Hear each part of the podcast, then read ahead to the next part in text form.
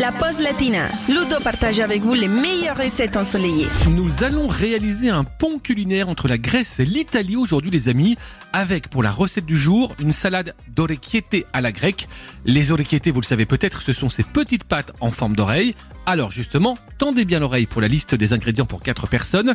Il nous faut deux oignons blancs, 400 g de tomates cerises, un concombre, quelques grandes feuilles de basilic, 320-350 g d'orecchiette, 200 g de feta, 50 g d'olives noires à la grecque, donc les fameuses olives de Kalamata, dénoyautées tant qu'à faire, 30 g de pignons de pain et de l'huile d'olive. Alors pour commencer, vous faites bien sûr cuire les pâtes et vous les égouttez, vous versez un peu d'huile d'olive par-dessus pour éviter qu'elles ne collent et vous les laissez refroidir. Pendant ce temps, vous allez préparer les autres ingrédients. Commencez par exemple par couper les tomates cerises en deux.